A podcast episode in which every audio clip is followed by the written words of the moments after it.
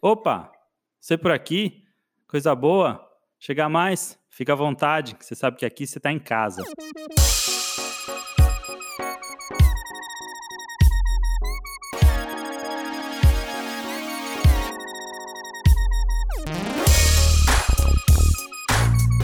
Oi, pessoal, aqui é o Davi. Bem-vindos ao Podscap, o canal criado pela SCAP para falar sobre aprendizado, desenvolvimento profissional, processo de transição de carreira.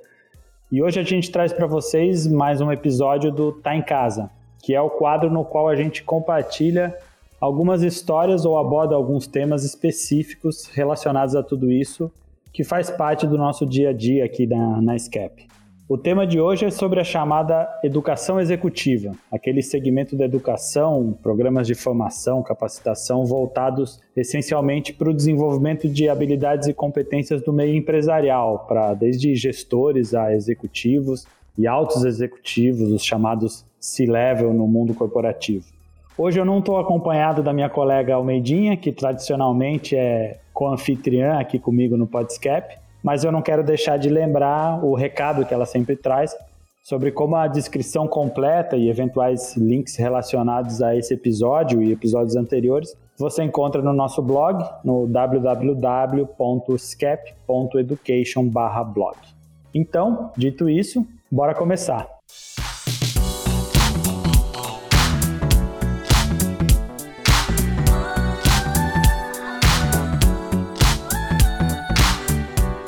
Bom, o conceito de educação executiva ele data de início do século passado e está diretamente relacionado às ideias, às teorias relacionadas ao Taylorismo de Frederick Taylor, que tem muito a ver com o desenvolvimento da indústria na década de 1910, 1920 eh, nos Estados Unidos. Durante toda a década de 20, década de 30 e até no pós-guerra, a educação executiva, ou seja, a aplicação do método científico para a administração, o gerenciamento da força de trabalho, a melhoria da produtividade através de estudos científicos com esse fim, durante muito tempo durante todo esse tempo teve muito focada justamente nesse desenvolvimento de necessidade de, de dar uma resposta aos aumentos de produtividade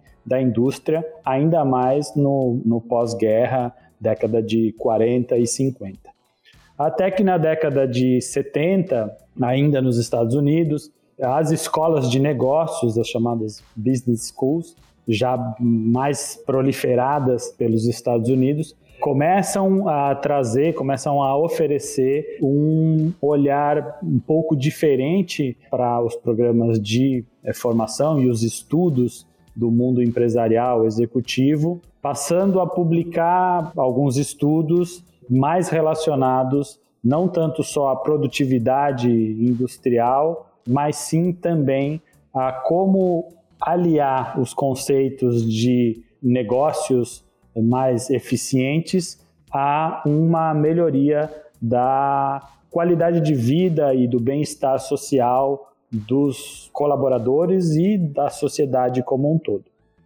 Ao longo da década de 80 e 90 e até inícios dos anos 2000, com o crescimento, a explosão das empresas de tecnologia, da chamada bolha.com, acontece, se dá uma mudança dramática, drástica em todo o horizonte do mundo dos negócios e as corporações e empresas passam por um processo muito grande de transformação é, organizacional e necessidade de adaptação à mudança que definitivamente os modelos e os conceitos da chamada educação executiva que até então existiam já passam rapidamente a se colocar numa situação de obsolescência e também os próprios institutos que passaram a se proliferar não só pelos Estados Unidos, mas pelo mundo inteiro de escolas de negócio,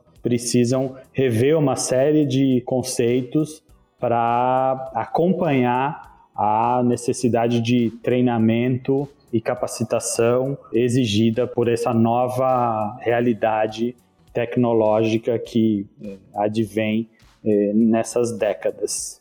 Então a gente chega aos dias de hoje em que a educação executiva continua existindo e após passar por uma série de mudanças e tendo que se reinventar para acompanhar justamente a evolução do mundo executivo, e uma educação que se consolida como um, um gênero, um segmento da educação direcionado para profissionais que atuam ou que buscam atuar em cargos de liderança em grandes empresas, organizações. Ou seja, como eu dizia na introdução, desde gestores a executivos e os chamados altos executivos, CEOs, demais lideranças empresariais. Não que eh, não exista, por exemplo, cursos e programas de educação executivas voltados para equipes, times de vendas, voltadas para desenvolvimento de competências chamado in company, né, dentro das organizações, mas um olhar para a educação executiva é, bastante focado no desenvolvimento de é, lideranças e na capacitação dos chamados C-level executives.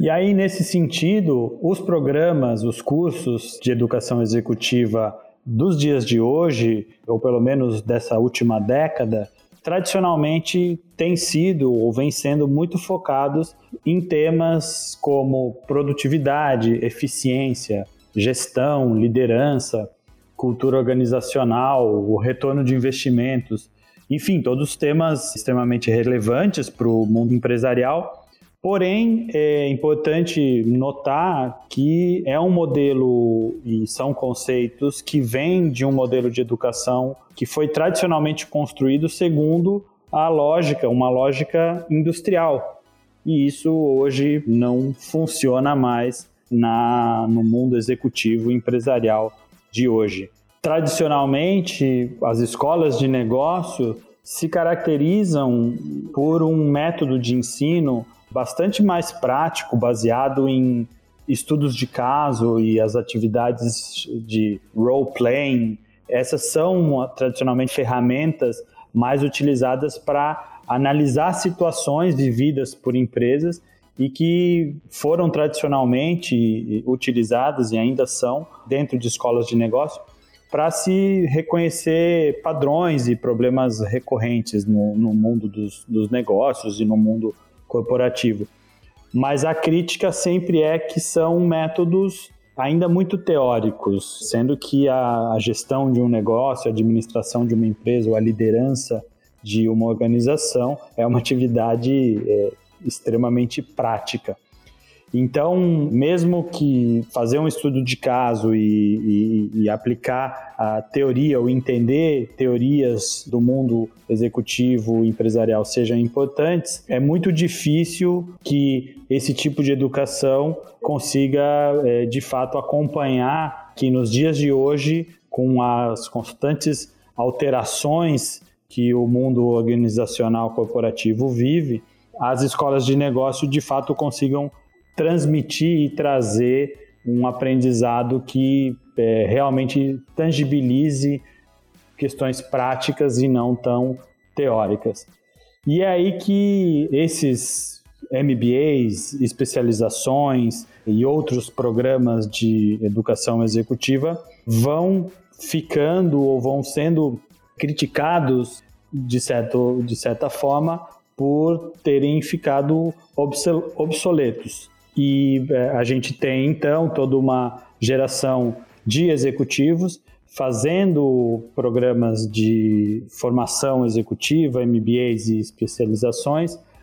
muito mais com um objetivo de gerar networking pela oportunidade que esse programa dá ao executivo de compartilhar no final de semana ou uma vez por semana com outros executivos eh, que estejam eh, buscando e participando desse mesmo programa. E por outro lado, não deixa de ser mais um mais uma etiqueta, mais uma linha no currículo de uma instituição que tem um certo renome no, no mundo corporativo e que, se não for tanto pelo conteúdo daquilo que o programa de formação ou o programa de educação executiva oferece, que seja então pela possibilidade de geração de networking e de atualização do currículo que ela gera. Isso, obviamente, passa a causar um, um desconforto no, no mundo da educação executiva para quem realmente está procurando foco no conteúdo.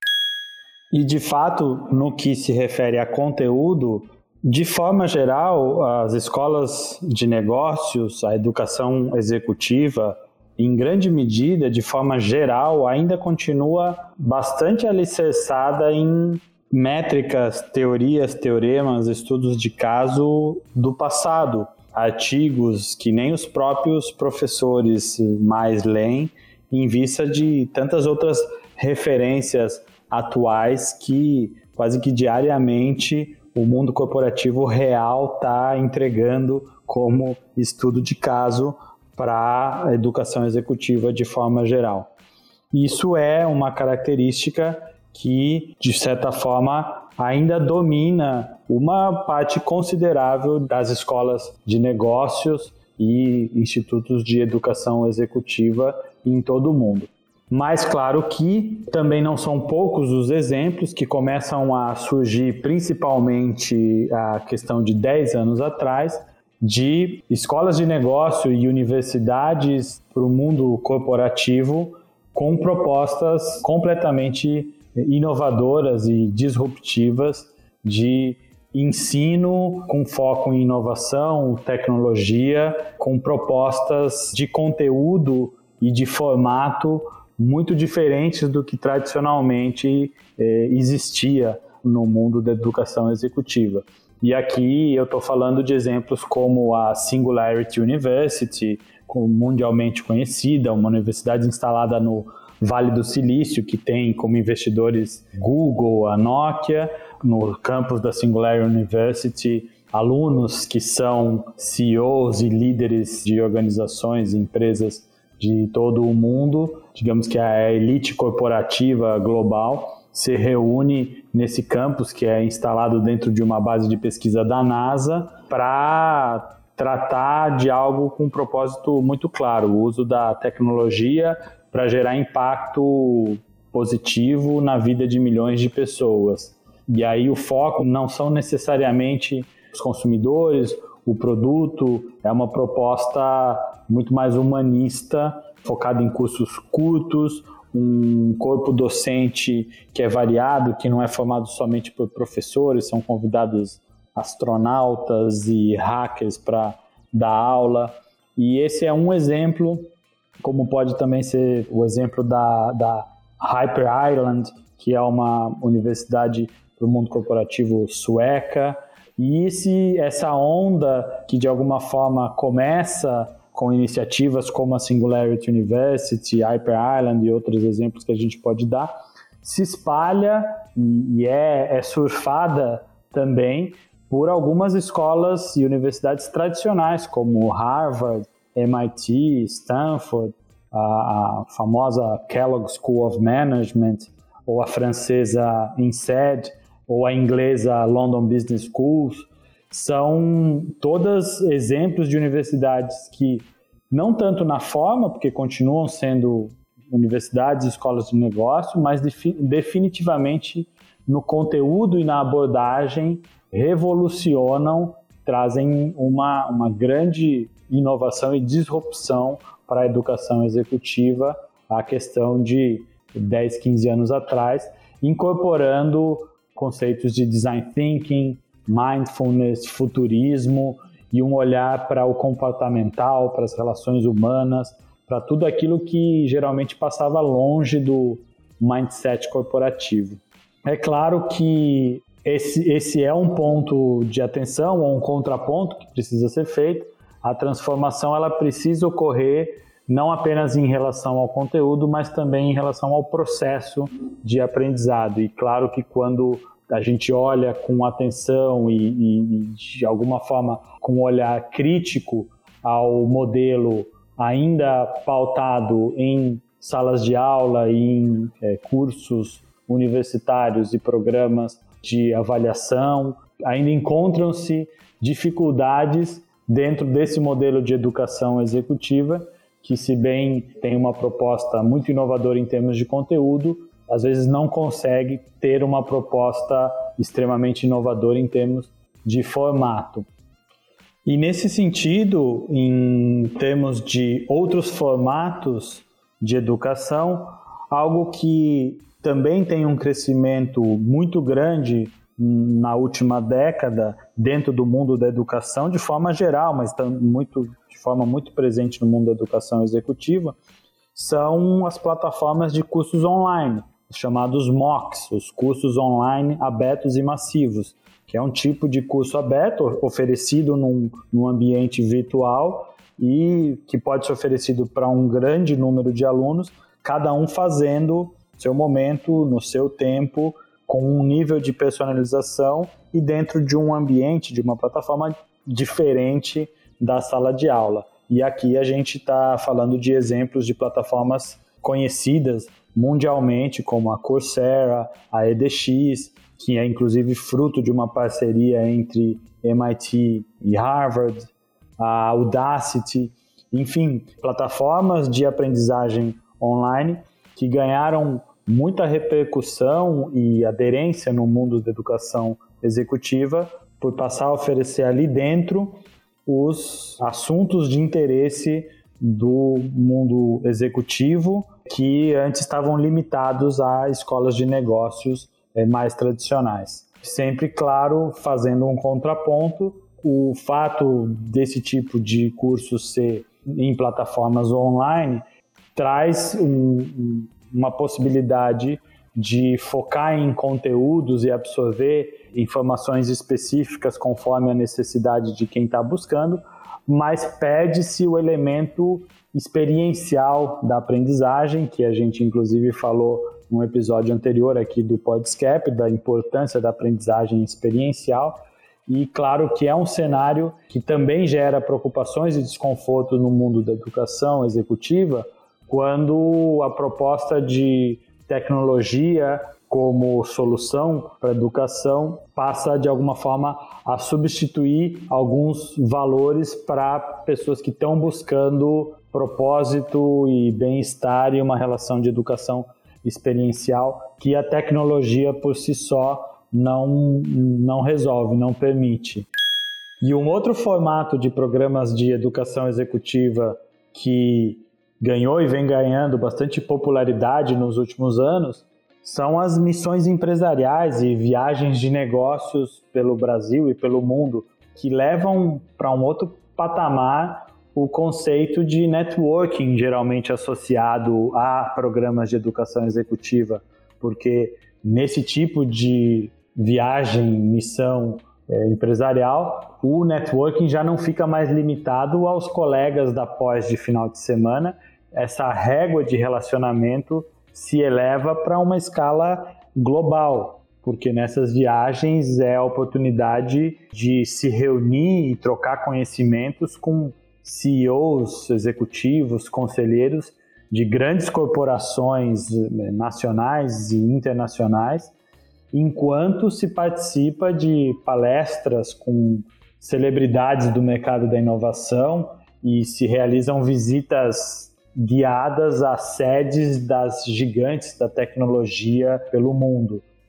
Então, claro, uma proposta de aprendizado com um foco bastante experiencial. Agora, claro, de novo fazendo um contraponto,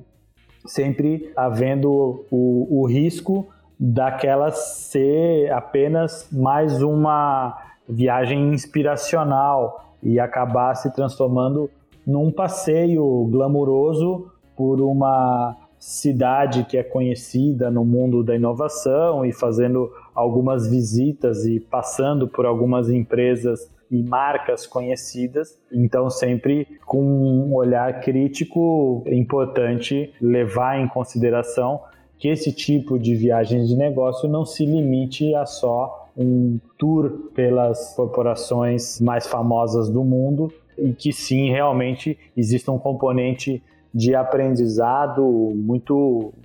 muito claro naquilo que a viagem, a missão empresarial se propõe a trazer, né? Bom, pessoal, eu tentei trazer um pouco de, das origens da educação executiva, os contextos nas diferentes décadas e até chegar no momento que eu identifico que a educação executiva está né, nos dias de hoje, tentando trazer um, um, o ponto e o contraponto sobre cada uma das é, vertentes da educação executiva que a gente tem e que os executivos têm à sua disposição hoje. E é nesse, é, nessa linha do ponto e contraponto que eu acredito que é importante trazer aquilo que no mundo da educação executiva ainda é uma necessidade não atendida. E o principal ponto continua sendo o elemento da personalização. Ainda não é possível para o executivo que está em busca de formação, uma capacitação, uma educação é, específica, encontrar aquilo que realmente faz sentido para si, aquilo que de fato atende à sua real específica é, necessidade. Conteúdos que existem já estão pré-setados, os formatos é, de programa já estão definidos e ainda o elemento da personalização é uma crítica válida, deixa ainda a desejar no mundo da educação executiva. E um outro elemento é que, apesar também das iniciativas mais humanizadas e de trazer conteúdos com foco mais humanos e nas chamadas soft skills, de forma geral, é, programas de educação executiva continuam ainda muito focados nos, nos skills que o mercado exige, as competências que as empresas precisam de forma geral, não tanto espaço para entender o que as pessoas, o que esses próprios executivos precisam e não só o que a empresa precisa deles, né?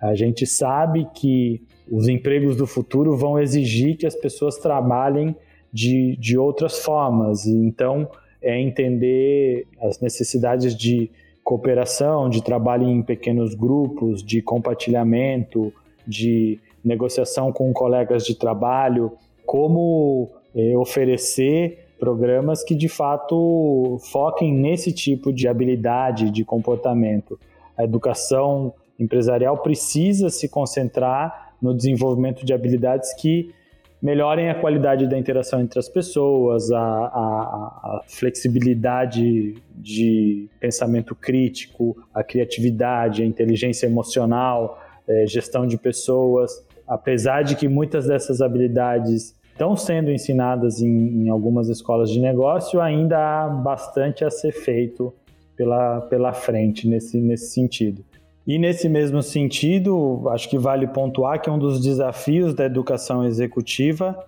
é que ela se proponha a trazer para os líderes e altos executivos uma noção que vá além da importância de impactar no negócio, impactar na organização e entender aquilo que são as demandas da sociedade para com relação aos negócios. Realmente que permitir a, a líderes eh, entender as melhores tomadas de decisão para a sociedade na qual essas empresas estão inseridas. Expor executivos a temas como impacto social, impacto ambiental dos negócios, inclusão social, coisas que no passado não, não necessariamente estavam na, nas agendas das empresas de forma geral e que atualmente são temas fundamentais e indispensáveis não só para qualquer educação, mas também para qualquer programa de educação executiva.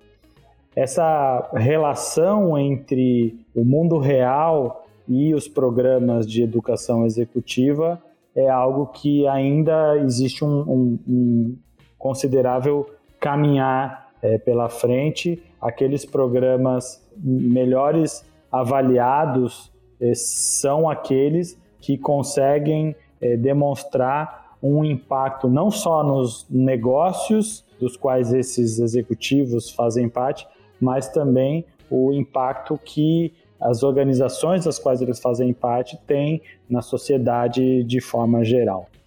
Tudo isso tem muito a ver com algo que a gente traz e fala bastante aqui nos podcasts, que tem é, é, o foco na abordagem. A gente falava bastante sobre foco de conteúdo e foco na abordagem. Realmente esse é um dos principais desafios e, e pontos que a educação executiva de uma forma precisa e, e, e tende a melhorar. Abordagens mais orientadas a projetos, envolvendo uma maior interdisciplinariedade nos seus conteúdos a educação executiva, de forma geral, precisa cruzar conteúdos e, e, e